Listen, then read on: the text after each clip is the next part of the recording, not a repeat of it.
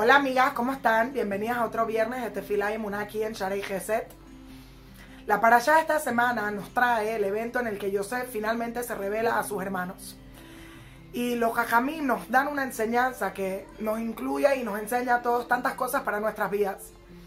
A través de toda esta operación, nosotros podemos, podríamos pensar que los hermanos de Yosef se sentían totalmente perdidos en la historia. Porque la verdad las matemáticas no daban. Ellos fueron simplemente a Egipto a buscar comida para que su familia no muera de hambre. Y se encontraron con un faraón que tenía, con, el vicepresidente que tenía tantas preguntas, que los trataba de engañar, que los trataba de poner, y, los decía de espías, y a cada rato tenía algo que decir de su papá, de su hermano. Y ellos buscaron comida una vez y pensaron que nunca más van a tener que regresar, porque si vuelven a regresar van a tener que traer a su hermano. Y vuelven a traer a su hermano. Y ahora qué pasa? Termina la para la semana pasada. Fueron puestos en una trampa en el que en el saco de Yosef está puesto su copa de oro del faraón. Y ya los hermanos no saben qué hacer. Y empezamos esta para allá. Los hermanos están listos para prepararse para la guerra porque no entienden qué es lo que este eh, vicerrey, no sé cómo se dice, quiere de ellos. ¿Qué es lo que pasa? Y de repente viene la Torah y dice que los hermanos empezaron a decir, esto nos pasa por lo que le hicimos a nuestro hermano, esto nos pasa por lo que debimos haberlo escuchado cuando lloraron. Y en ese momento Yosef empieza a llorar y ya no se puede contener. Le pide a todos los egipcios que salgan de la habitación y finalmente se revela frente a sus hermanos. Y si hubieran hecho una película de este momento, yo creo que la película se hubiera visto así. Habla Yosef a sus hermanos y les dice, yo soy Yosef el que enviaron a Egipto. Y en ese momento todos los hermanos debieron haber hecho... ¿Ustedes creen que en ese momento alguien tenía alguna pregunta? Lo entendieron todo en ese momento. En ese momento ya no había nada, no estaban perdidos en la historia, no entendían ningún detalle. Todo tuvo un cierre perfecto. Entendieron que Yosef causó la misma situación con Benjamín que hubo con él para que pudieran llegar a ser Teshuvah cuando en ese momento ellos dijeron, esto nos pasa por lo que le hicimos a nuestro hermano Yosef. De repente entendieron que Yosef orquestó toda esta situación para ayudarlos a ellos a arrepentirse, para traer capará a ellos, a todo el pueblo judío. Y de repente todo tiene sentido. Cómo él sabía, cómo él preguntaba, qué quería saber. Él, sabía, él era Yosef, él era su hermano. Todo tenía sentido. Y los jajamí nos traen, no sé, un, un, comentario muy famoso que dice, ¿qué quiere decir a mí Yosef? Y comentan, dice Dios, hoy va voy del día del rebuke, del día del, del regaño en el juicio final. Hoy va voy de la crítica del, despertar que vamos a recibir cuando lleguemos al Shamay. Y pregunta la Torah, ¿en qué momento vemos que Yosef regañó a sus hermanos? ¿En qué momento vemos qué tiene que ver esto con la crítica de Dios? Que, con, el regaño que le va a dar a Dios, al pueblo judío, que nos va a dar a nosotros individualmente cuando lleguemos al Shamay. Y la Torah te contesta algo impresionante. Cuando estamos en esta vida tenemos tantas dudas, tantas preguntas, no entendemos, Hashem, ¿por qué me causaste este dolor? ¿Y por qué me causaste esta dificultad? ¿Y por qué esto me toca a mí? ¿Por qué esto me tocaba a mí? Y no sabemos nada.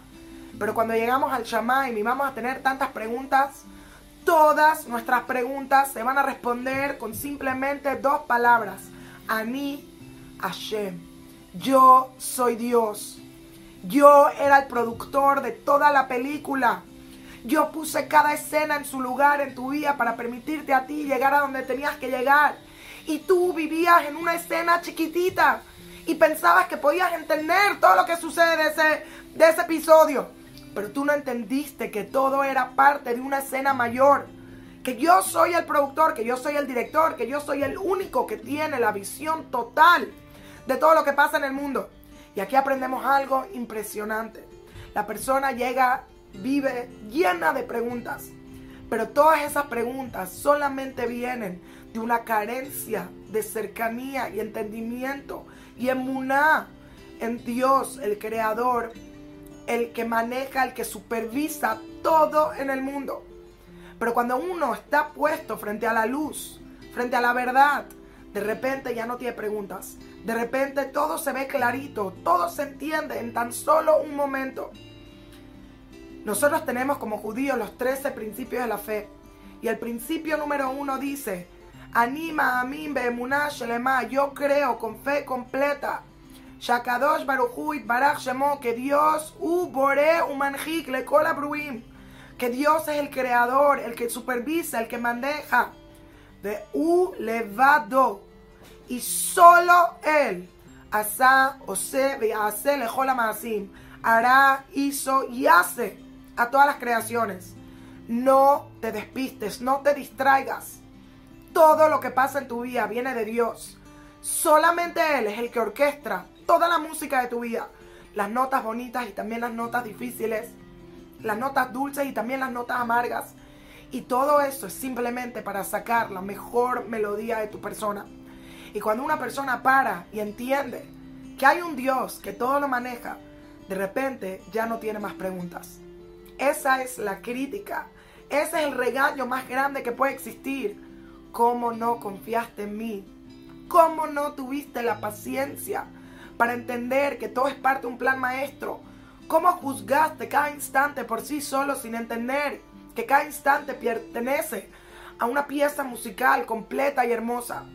Y por eso les termino diciendo, uno de mis dichos favoritos dice, para el que cree no hay preguntas, para el que no cree no hay respuestas. ¿Cuáles son tus preguntas en la vida? A final de cuentas no importa. Si tú crees en Dios, entenderás que no tienes que entender para entender que hay un entender. Que no tienes que saber el propósito para entender que hay un propósito. Que no tienes que entender cuál es el propósito para entender que hay ese propósito. Y que todo es parte de un plan maestro. Porque ¿quién es hombre para venir frente a Dios y preguntarle cuál es el plan? Una vez leí un libro espectacular, Rashid Pincus dijo que una vez él estaba hablando con una persona que trabajaba en una fábrica de bombas en Dimona. ¿Y cómo era su trabajo? Él no sabía qué estaba construyendo. Lo ponían en un cuartito, le pasaban instrucciones, todos los materiales y él tenía que hacer. Y una vez le preguntaron, él le preguntó a esta persona, ¿sabes si Israel tiene una bomba atómica? Y le dijo, yo no tengo idea de qué es lo que se hace en esa fábrica. Y le dijo, ¿cómo puedes trabajar sin saber? Le dice, mira, yo me siento en el cuartito, yo no sé qué es lo que pasa, yo no sé qué es lo que estoy haciendo pero sé que todas mis acciones, todo lo que yo construyo, puede hacer que se construya el mundo, que se destruya el mundo. Y por lo tanto lo hago con toda mi habilidad y con toda mi confianza, sabiendo que yo no tengo que saber, pero que lo que yo hago es muy poderoso. Y cuando una persona vive con entendimiento de que hay un Dios que maneja el mundo, no importa si no entiendes, tienes que saber que cada una de tus acciones va a causar repercusiones inimaginables que todos escojamos lo que es mejor para nuestras vidas y que podamos entender que está bien si no entiendes, pero la emuná significa yo soy Dios. Let me handle your life. Déjame manejar tu vida. Shabbat shalom a todas. Hasta la próxima.